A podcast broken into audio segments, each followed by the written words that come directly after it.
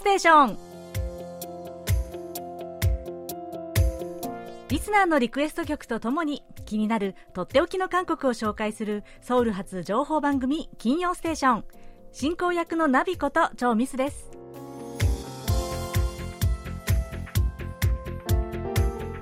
リスナーの皆さんこんにちは。あにわせよ昨晩うちのマンションの植え込みでも虫の音が聞こえてきました。小さいところでも季節を感じるようになりました。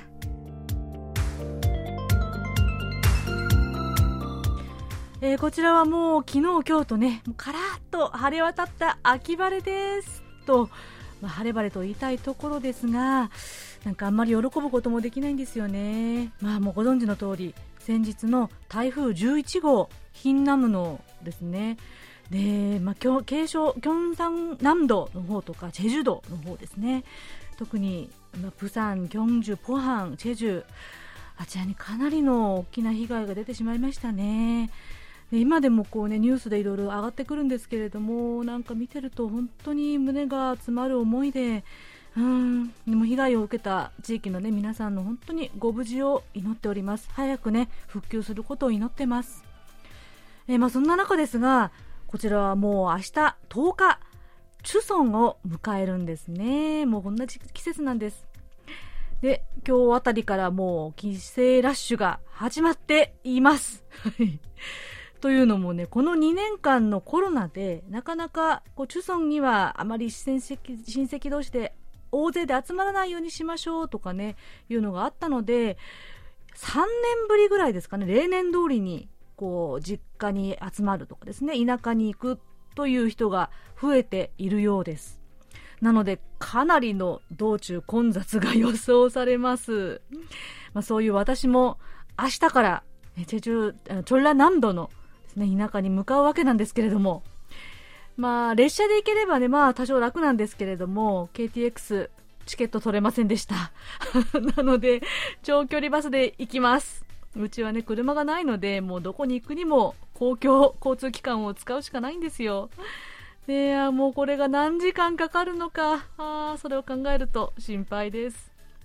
まあ、うちの親戚というか、うちの家族の場合は、親戚一同が集まるというわけではないんです。もうね、あと本当にごく少数お兄様がいらっしゃるのかなぐらいの感じで、もう素朴にのんびりと過ごすことになりそうですね。ええ、夫の実家というのはもう辺りが見渡す限り田んぼと山と、そして隣に牛舎があるというですね、風景なので、まあ久しぶりに田舎の風景、田舎の秋を、空気をね、満喫してこようかなと思ってます。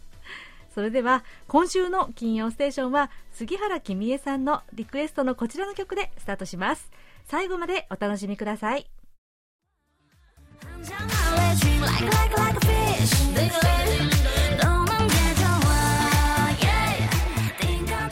お送りした曲はママムが2020年にリリースした曲で「ティンガーディンガー」でした。杉原さんからは女性から見てもかっこよくてセクシーなママムーの「ディンガー」をお願いします。お酒を片手に踊りたくなっちゃいます。とのメッセージいただきました。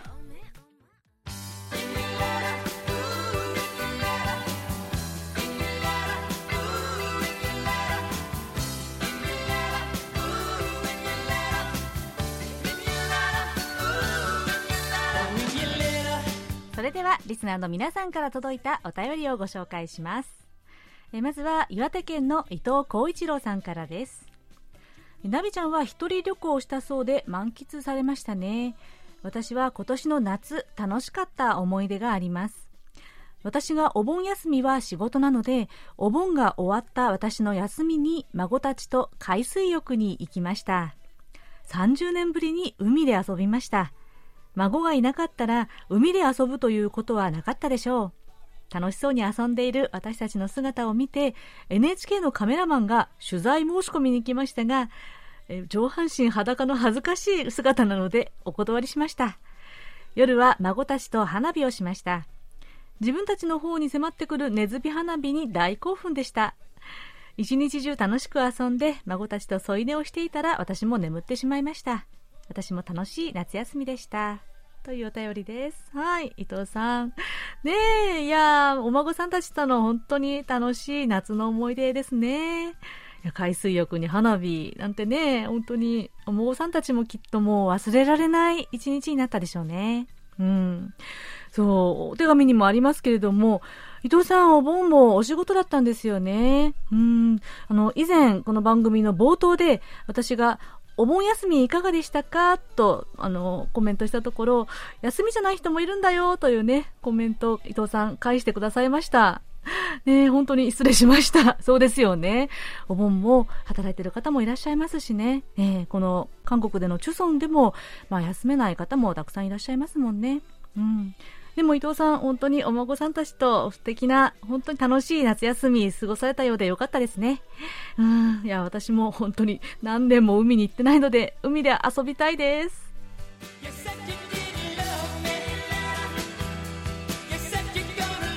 千葉県のラジオネームジェレミキサナギさんからです。ナビさん、こんばんは。こんばんは。カラオケは多数でなく、自宅で一人でもできますよ。通信カラオケ機種や任天堂スイッチのアプリで1ヶ月1540円で楽しめます。ナビさんも任天堂スイッチを持っていたら楽しめますよ。という、えー、お便りでした。はい。あ前回ねお便りコーナーで私が久しぶりにカラオケ行きたいななんて 言ったことへのコメントですよね。はい。いやそう自宅で一人カラオケできますよね。残念ながら、あの、私、任天堂スイッチを持っていませんが、でもね、韓国でも、自宅カラオケ流行ってますね。最近は、このもっと簡単な、えー、Bluetooth でつなげるカラオケマイクというのが流行ってるみたいです。で、これをつなげあの、このマイクさえあれば、YouTube の伴奏にね、つなげて歌えるということで、いやー、やっぱりね、この巣ごもりの2年間でいろんな自宅で遊べるグッズがですね、拡散したような気がしますよ。うん。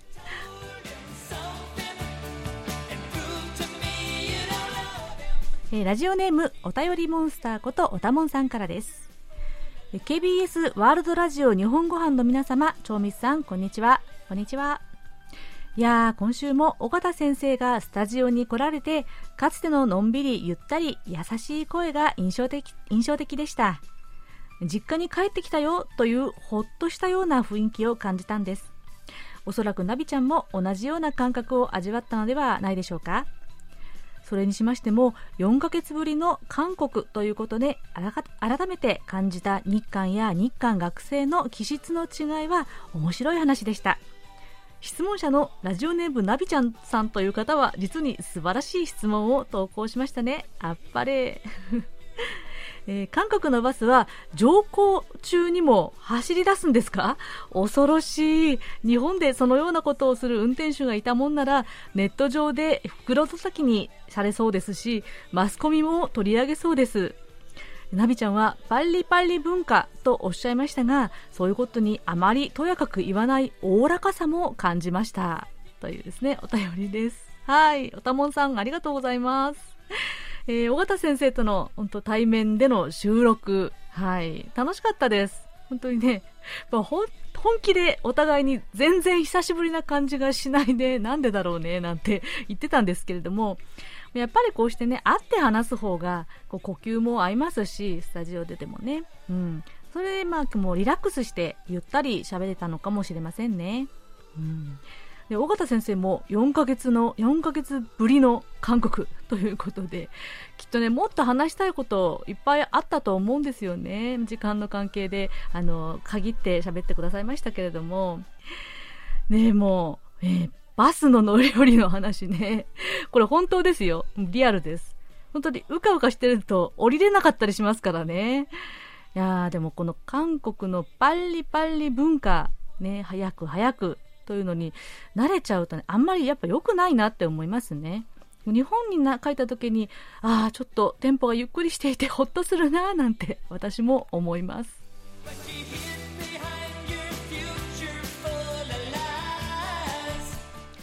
え大阪府の谷口忠さんからです。えー、テーマ、癒しの曲ですか。えー、ナビさん、ひまわりさん、こんにちは。KBS のリスナーを長くやっていますといろんなことを思い出します。私は週末のワイド番組「この指止まれ」や今月の歌を担当されていたコアラさんこと金ヘヨン PD の語りが思い出深いです。お元気ですかね？聞きたい曲は本当にたくさんあります。チョイスするならばザ・クラシックの魔法の城か季節柄コスモス咲く道です。2曲もリクエストしたら欲張りですかねはははナビさんが選んでくださいほんじゃあねというお便りでした。谷口さん、ありがとうございます。えー、もう本当ね、長年リスナーさんならではの KBS のね、思い出ですね。やっぱりね、こういう話を聞きますと、本当、私は、あの、お目にかかったこともないんですけれども、コアラさん、えー、こと、キム・ヘヨン PD ですとかね、あと昔の番組、本当当時の放送ね、聞いてみたいなと思いますね。うん。で、えー、キム・ヘヨン PD、小原さんがですけれども、えー、お元気でしょうかとのことですが、実は、えー、この間、小須田さんが日本に帰られる前に送別会があったそうなんですけれども、その場所にもいらしてくださったそうですよ。えー、みんなで撮った写真が Facebook にアップされているようなので、ぜひ見てみてくださいね。えー、ちなみに小原さん、最近、えー、水泳にハマってるという情報ですね、ひまわりさんから聞きました。はい、えー、リクエストの曲は後ほど選んでおかけしますね。さてここで一つお知らせです、えー、今日の放送はなんと土曜ステーションから通算で496回目となります。つまり記念すべき第500回目まで残すところあと4回です 一人でも盛り上がってますけれどもえー、10月14日放送予定の500回放送に向けて、何か特別イベントをしたいなと考えていたんですけれども、やっぱり何よりもこの番組を一緒に作ってくださるリスナーの皆さんの声が聞きたいのです、私は。なので、本当に長年応援してくださってる常年リスナーさんはもちろんのこと、えー、最近ちょっとご無沙汰だなという方、そして実は一度もお便り送ったことないけれども聞いてはいるよという方の声も聞きたいんですよ。なのでぜひこの機会に金曜ステーションに初めてのお便りを送ってください。はい。本当に一行のリクエストでも構いませんよ。はい。聞いてるよ。というねお便りお待ちしてます。そこでイベントというのはですね10月14日の放送までにお便りを寄せてくださった方の中で初めて投稿のリスナーさんの中から3名そしてリピーター投稿のリスナーさんの中から3名合計6名の方に抽選で素敵なプレゼントをお送りします。ということで、お便りはメールアドレス japanese.kbs.co.kr または番組ホームページの日本語放送へのメッセージをクリックして書き込んでください。皆さんお待ちしてます。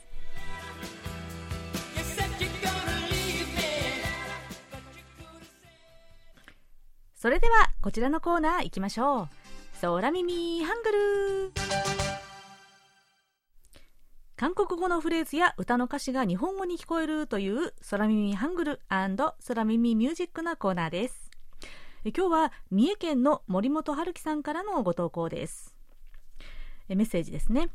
並みいるヘビーリスナーの方々にははっきり言ってトーク及ばないのは重々承知ではございますがエントリーいたしたく存じます。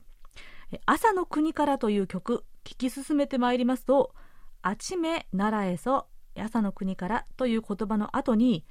もういいさもういいさと聞こえる箇所がございますいつもこれを聞くごとににやけてしまうんですがね。あまりにも古典的かつ平凡すぎるものではございますが、ここに応募いたします。ひょっとしてすでに取り上げられていたことがあったかな？だったらすいません。面白みに欠けるかもしれませんが、何卒ご容赦のほど、ということです。はい。いや、森本さん、多分、私が知る限り、そのネタは被っていませんよ。はい。なので、大丈夫です。はい。いや、この、あちめ、ならえそ、朝の国から、ここにね、もういいさ、どんな風に聞こえるんでしょうかね。早速、聞いてみましょう。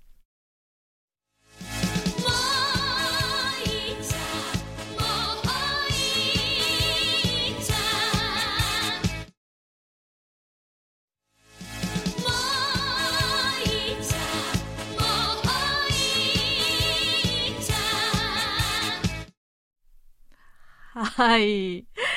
やいや、本当あの、晴れやかな、晴れ晴れしい、もういいさ、ですね。はい、この曲、もうリスナーの皆さんからもリクエストの多い曲ですよね。えー、88年、え、ソウルオリンピックに合わせて歌われた曲、キム・ヨンジャさんのあちめならえそ、朝の国から。いや、本当に元気が出る歌ですよね。うん。で、えー、もういいさ、もういいさの部分は、もういいじゃ、もういいじゃ、集まろう、集まろうという意味ですよね。もういいじゃ、もういいじゃというですね。まあ、ここ、もういいさ、というより私、もういいじゃんって聞こえたんですけどね。どちらにしても、なんか、こう、せっかくこの集まろう、朝の国でというですね、前向きな歌詞なんですけれども、もういいさに聞こえた途端、なんか諦めっぽい感じ ですかね。さらにもう、もういいじゃん、もういいじゃん に聞こえた途端に、なんか投げやりですよね まあ、まあ、もういざ気にすんな、みたいな、スッカッとした感じとも言えるんですかね。うん。いや、じゃあ、ちょっともう一回聞いてみましょうかね。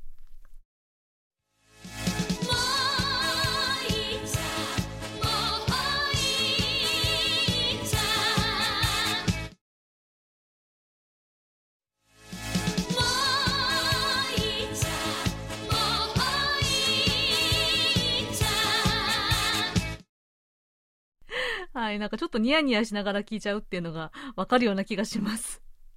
ということで、え今日は三重県の森本春樹さんからのご投稿で、キム・ヨンジャさんのあちめならえそ、朝の国からという曲で、もういいじゃ、もういいじゃ、集まろう、集まろうというのが、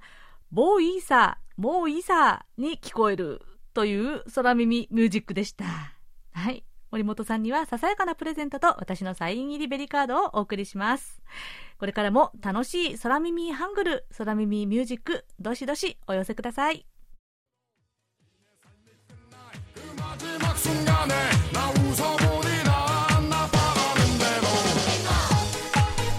こちらは先ほどお便りをご紹介した伊藤浩一郎さんからのリクエストで混声トリオの小麦が2004年に発表した曲ビンゴでした。伊藤さんからは元気になれる曲としてのリクエストです。仕事に行く気がない時この曲を車の中で聴いて元気をもらって仕事をした記憶があります。とのメッセージいただきました。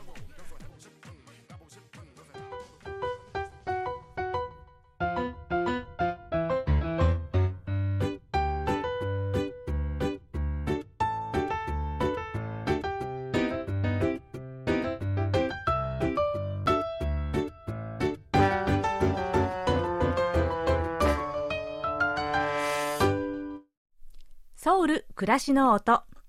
このコーナーでは韓国の日々の暮らしの中で聞こえてくるさまざまな音や話言葉エピソードなどをお伝えしていきます。皆さん漢字ってご存知ですか？韓国の漢という漢字に紙と書いて漢字。日本の和紙と同じように韓半島で独自に作られた伝統的な紙のことです。実は私、夏休みに旅行に行ってきた関温度のウォンジュというところは、古くからこの半字の産地として有名なところだったんです。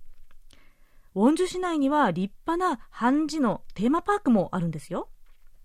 でここで半字の歴史、そして文化、また半字を使った工芸作品を作る地元のアーティストの方などにも出会いました。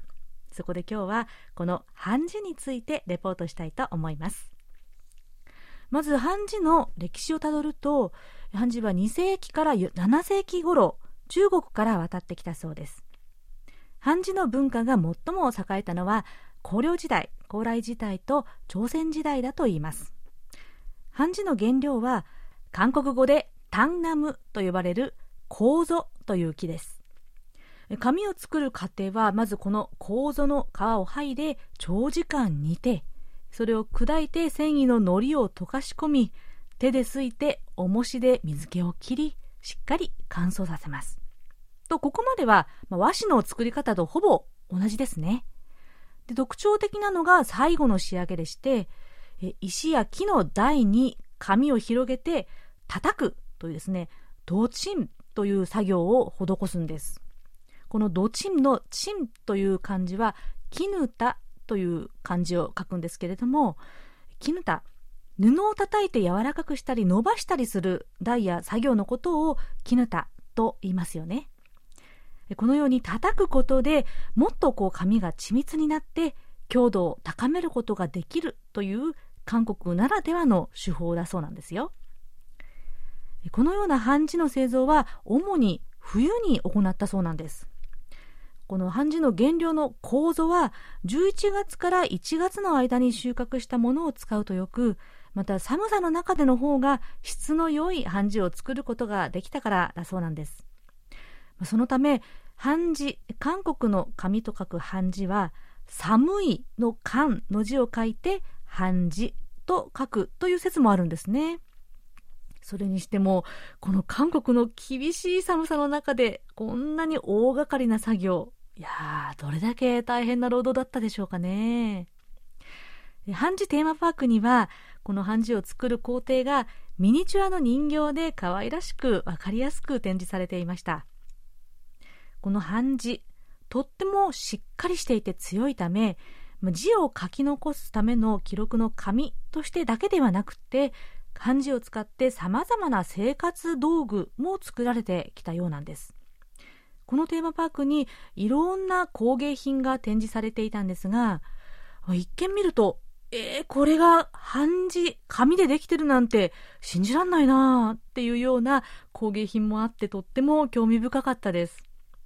例えば、半字をこうドロドロに溶かして粘土状にして形を作る地穂という工芸品もあります。地穂。紙の、えー、糊と書きます。そして、半字を細く縄のように酔っていってその縄を編み込んでいろんなものを作る地寸工芸。これは紙の縄と書きます。地寸工芸。こんなものもありますね。他にもいろんな技法で壺とか亀。お膳器花瓶敷布もうなどなどあらゆるものが半字で作られているんですね。今でも伝統工芸品としては綺麗な色紙を重ね合わせて模様をつけた半字のお皿とか小物入れなんかが空港のお土産屋さんなんかによく売られていますよね。さて、恩樹が半字で有名な理由というのは原料である楮の畑が豊富であったというのもありますが朝鮮時代にこの関温度の関温家明関温官営という行政機関があったのでここで紙を大量に使う必要があった。そのためこの周りに半字作りの村が形成されたという説があります。でその後植民地解放後もこの地で半字作りは受け継がれていましたけれども70年代ぐらいからやっぱり西洋のパルプ紙が主流になってしまって半字作りが廃れていってしまったそうです。しかし90年代後半になって地元の方々が伝統の半字文化を取り戻そうととっても熱心に活動したそうなんですねそのおかげで2000年代には半字開発院が作られてテーマパークも作られたということですえー、ここで私は地元で活動される芸術家のチョウ・ウンさんという方に出会いました。えチョウ・ウンさんもともとは木工製品を作る工芸家だったそうなんですがウォンジュに移り住んでから半字に出会ってその魅力に取りつかれたそうです。チョウンさんの自宅兼アトリエを訪ねて作品を見せてもらいました。この半字で作られた桔梗とかアジサイなどの花本物みたいでとっても美しくてびっくりしました。でチョウンさんが熱心に取り組んでいらしたのはさっきご紹介した縄のようによって作る地寸工芸。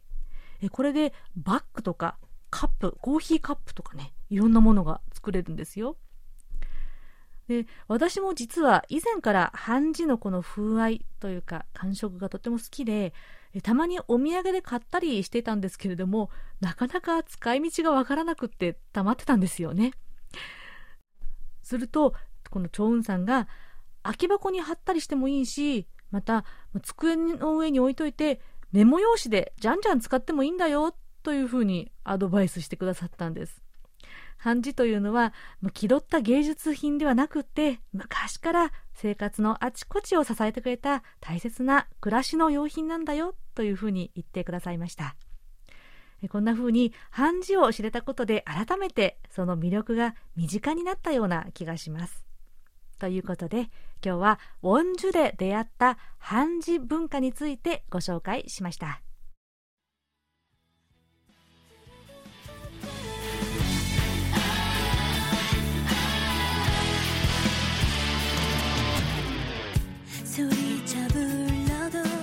お送りした曲は元カラのメンバーのカン・ジヨンさんが2012年に発表した曲「Wanna Do」でした。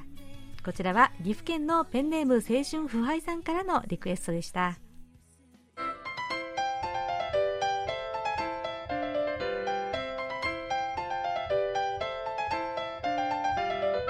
とっておき韓国ノート。今さら聞けない韓国入門。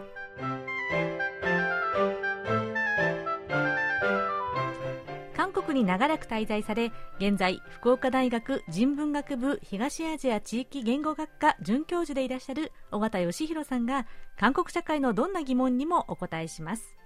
ということで尾形先生こんにちは。こんにちは。はい。えー、こちらはもうスタジオではなくて九州の方で福岡に。福岡の方で、はい、戻ってまいりました。はい、いかがですか？帰られてから。忙しいですか？なんか忙しいですね。なんか忙しい。バタバタと。はい、ずっと家でこもって仕事してます。あ、そうですね、大変ですね。はい。はい、まあ、そんな中ですが、えー、こちらの質問も早速いってみますね。はい。はい。えー、富山義弘さんからです。えー、韓国の通貨について尾形先生に教えてほしいです。え紙幣、硬貨、そして今後新しいものが出てくるかあるいはなくなるものもありましたら最新情報としてぜひ教えていただきたいと思っています。とのことです。お金のことですね。そうですね。はい、はい。えっと、日本では2024年に新しい紙幣が流通予定というふうに、えー、ね、あの伝えられてますけども、はい、あのやっぱり日本の場合はなんなんか日本を代表するというと近代化産業化、うん、えー、を、まあ、牽引した人物というようなことが多いと思うんですけど、結局その、まあ、近代化産業化っていうのはですね、まあ、韓国から見ると植民地支配の歴史と重なるのでですね、はい、えー、まあ、かつて伊藤博文もそうでしたけれども、まあ、なかなかこう話題に、えー、あんまり良くない意味で話題になったりするというようなことが、うん、えー、あります。なるほど。はい。えー、一方、韓国の方なんですけれども、はいえー、1983年と2007年に、まあ、最近ではですね、うんえー、偽造防止、えー、というやはり目的からデザインを変更は、えー、しているんですけれども、はい。えー、人物はですね実は変わっていなくて、ほうほう。えー、でそのデザインの変更についてもですね日本のようにこう、まあ、周期が決まっているわけではないようなんですね。うんうん、でえー、現状はですね、あの1000円札、千円札じゃないですね、千ウォン、ね、千ウォン札、はい、千ウォン札、えー、の場合は、えーまあ、その変更でですね、かつてはちょっと赤い、えー、こうインク、赤い色で描かれてたのが青い色に変わっているんですけども、はい。うんうん、えー、いずれもあのな人はですね、うん、えー、テゲ・イファンという、えー、イ・ファンという人ですね、うんうん、えー、朝鮮王朝時代の朱子学者ということで、うん、まあ、儒教の象徴のようなね、えー、こう誰もが知っている人物、うん、ということになります。はい、でえー、五千ウォン札はですね、うん、えー、ちょっとオレンジっぽい、えーまあ、インクで描かれていて、うん、えー、ゆるごいいという、いいさんという人ですね。うん、えー、このえー、イーさんというのはですね、うん、イーファンさんと並んで朝鮮王朝時代の、まあ、儒学者、儒教学者ということで、まあ、あのやはり、えー、韓国の場合はですね、その朝鮮王朝時代というのがやはりこう、えーまあ、韓国を象徴する人物としてこう採用されていると。で1万ウォン札も同じくですね、セジョン大王と、はい、いうことで、ちょっと緑色っぽい、えー、お札になってますけれども、ね、えー、やはり朝鮮王朝時代のね、え人物ということになってます。はい。えーまあ、あの2007年に最近こう、えー、デザインの変更ということを言ったんですけれども、2009年に、えー、もっと最近ではですね、うん、えー、その5万ウォン札というのが新しく、えー、作られました。はいえー、やはりですね、まあ、物価の上昇とか、うん、えー、そういったことを考えると、うん、まあ、5万ウォンぐらいが必要なんじゃないかと、うんうん、えー、まあ、一緒にですね10万ウォン札というのもあの構想があったんですけれども、うん、えー、5万ウォン札だけが実現、えー、しました。でえー、これはですね、えー、新サイン団というね、うん、えー、人、新サイン団っていうんですかね、うん、えー、これ、朝鮮王朝時代のやはり、えー、先駆的な女流画家ということで、うん、まあ、初めて、えー、韓国の紙幣ですね、まあ、現代の紙幣として女性の肖像が、えー、採用されたと、うんうん、で韓国銀行はですね、えー、これをまあ男女平等、えー、女性の社会進出、それからまあ文化というものがね、えー、現代社会においてこう重要な役割を果たしている、えー、そういった時代背景をですね反映したものであるということで、この審査員団という、えー、人物を採用した理由をですね、えー、説明しています。ただ一方で、この審査員団という人は、良妻賢母のイメージ、えー、でですね、有名でもあって、はい、えー女性ではあるんだけれども、これは必ずしもその、えー、女性の社会進出とかね、そういった意味とはちょっと違う、うん、えー、男性に尽くす女性というようなね、そういう、まあ、イメージで、ちょっと違うんじゃないかなんていう、こう、ちょっとしたあの議論、論争も起きたりはしました。うん、そうですね。はい、うん、でそれ以外に、まあ、候補に上がった人としてですね、チャン・ヨンシル、えー、という、やはりセジョン大王の頃の、えー、セジョン大王時代のですね、えー、科学者、えー、火時計とか水時計を開発したという、そういう、えー、人物だとか、はい、えー、もあの候補に上がったんですね。やっぱり韓国ではこう、なんかね、知識人というか、学者がこう採用の候補に上がるっていうことが結構あるようなんですね。そうですね。うん。はい。で、それ以外にもですね、ただ、ユガンスンというこう女性がいまして、えー、日本の植民地下における独立運動家あですね、うん、で、まあ、もう知らない人はいないというような人物ですけれども、うん、えー、まあ、日本によって捕まってですね、拷問を受けたりして、えー、最後は獄中死をした人物ということで、うん、えー、ユガンスンという女性もですね、あの、まあ、候補にはなったんですけれども、えー、まあ、採用されなかったということなんですね。はいで、先ほど言ったようにですね、この2009年の時に5万ウォン札だけが、えー、発行されたんですね。まあ5万ウォンっていうと、えー、まあ5000円ぐらいに当たるわけなので、そう、ね,、いう意味ではですね、うん、あの日本とか、まあそれ以外の国と比べても、えー、最高額の紙幣としてはちょっと価値が、えー、低い方なんですね、はいえー、ですから10万ウォン札があってもいいんじゃないかということで当初、まあ、計画されたあわけです。うんえー、ですけれども、結局ですね、発行されなかったんですが、うん、この10万ウォン札に、えー、の肖像に決まってたのがですね、うん、えー、独立運動家のキム・グーという、えー、人でした。はい、えー、まあ、この人はですね、あの南北統一、えー、というか、まあ、朝鮮半島、韓半島がですね、えー、植民地から解放された後に、えーまあ、結局、南北で分断した形で今に至るわけですけれども、うん、えー、それを一つの国としてですね、えー、独立させよう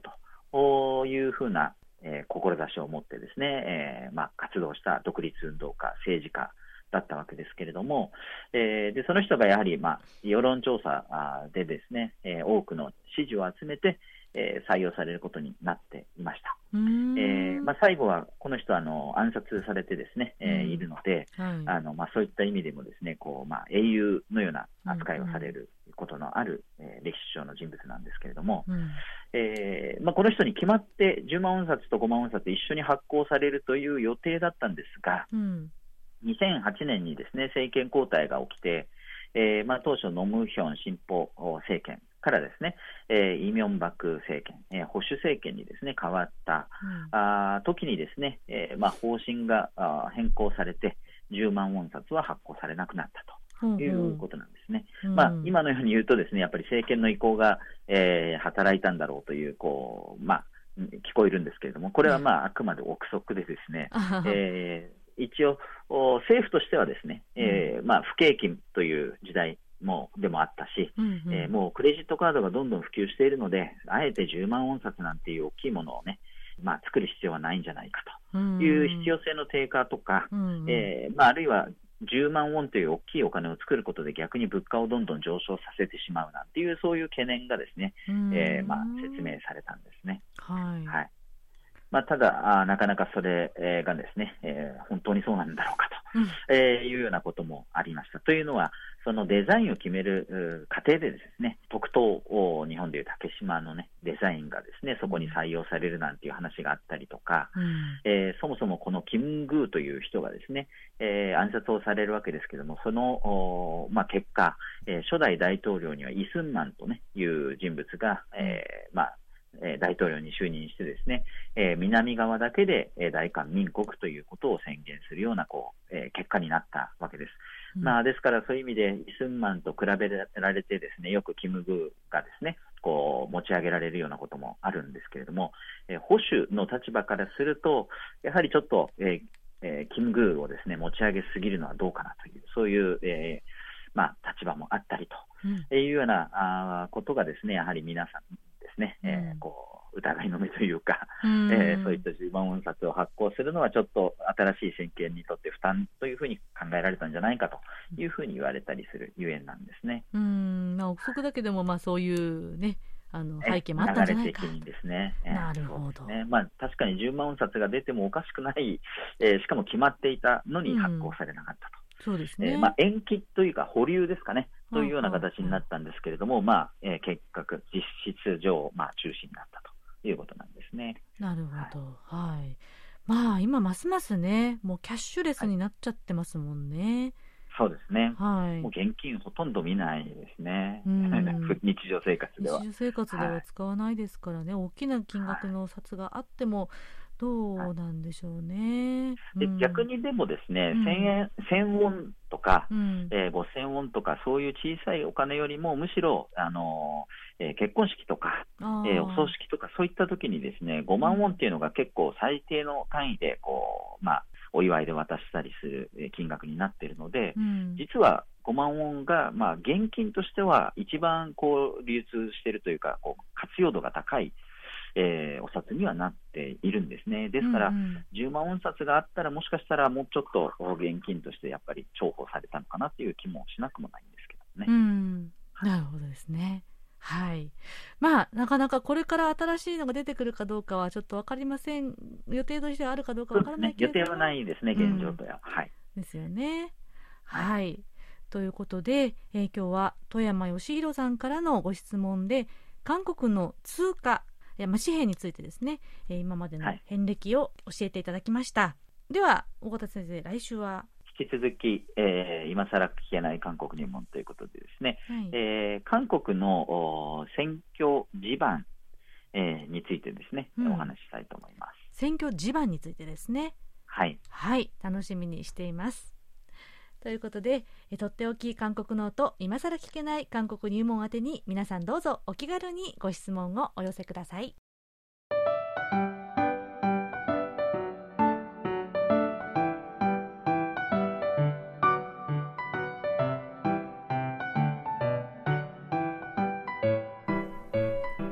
ソウルテクテク路地裏歩き。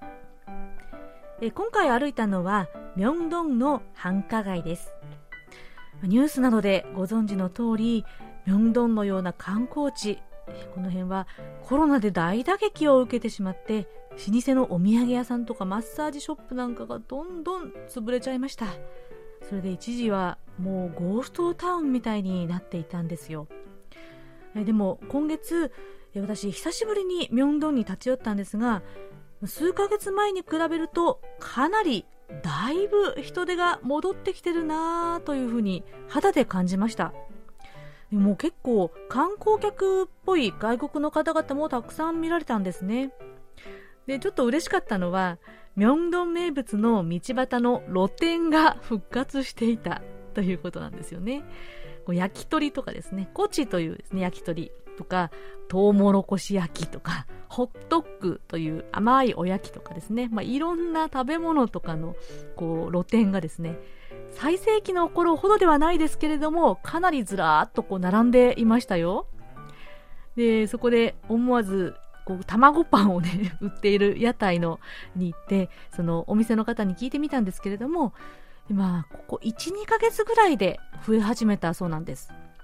まあここの道端の露店はですね、まあ、道が汚れるとかで地元ではちょっとクレームもあるそうなんですけれどもやっぱりね名物です。通りがかったらついつい食べずにはいられなくなっちゃいますよね。でこの明洞駅を背にして賑やかな繁華街をずっと通っていくと右手に明洞聖堂があります。1898年に建てられた歴史深い明洞聖堂は明洞に来たらぜひ一度は訪れてほしい場所です。聖堂のこの向かい側に明洞文化公園という小さな公園があります。本当に小さな公園でうっかりすると見過ごしてしまうほどちっちゃい公園なんですけどね。でここには明洞の歴史や昔のこの一帯の地図を紹介している案内板が建てられているんです。実は私も今回この公園の存在を初めて気がついて立ち寄ったんですけれども。でこの近くには朝鮮時代の著名な文人とか詩人の家の跡地ですとか1950年代に韓国の若い文化人たちのたまり場だった居酒屋の跡地などの石碑が道端のあちこちにひっそり置かれていたりするんです。なのでショッピングとか食べ歩きだけじゃないミョンドンの歴史探索というのもおすすめしたいなと思いました、まあ、活気が戻ってきたとはいえもちろんまだ空き店舗も多くてビルが丸ごと空いてるなんていう箇所もありました。そんなミョンドンがこれからどんな風に変わっていくのかウォッチしてみたいなと思いました。というわけで今回はミョンドンの繁華街をテクテク歩いてみました。ではそろそろお別れの時間です。クロージングの曲は先ほどお便りをご紹介した谷口忠さんからのリクエストです。魔法の城というファンタスティックな歌詞と優しいメロディーでまさに癒される曲ですよね。それではザ・クラシックが1994年に発表した曲「マボベソン魔法の城」こちらをお送りしながら今週の金曜ステーションお別れです。お相手はナビこと超ミスでした。それではまた来週もお会いしましょう。アニョンヒセよ。